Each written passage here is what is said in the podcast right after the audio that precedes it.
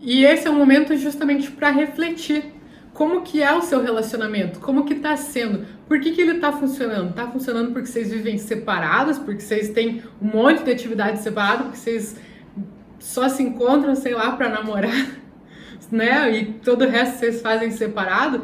Por que que tá dando certo? E por que que você tem medo dessa ameaça de talvez não dar certo, de será que ficar tão perto do teu esposo, tua esposa, teu marido, namorado, sei lá o que quer que seja, é uma coisa ruim? Isso é um meio que um alerta, né, para nossa relação.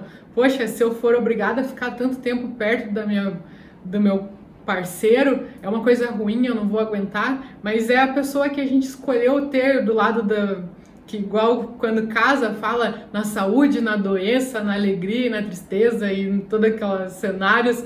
Poxa, se essa é a pessoa que eu escolhi e eu não aguento ficar do lado dela, tem alguma coisa muito errada com isso.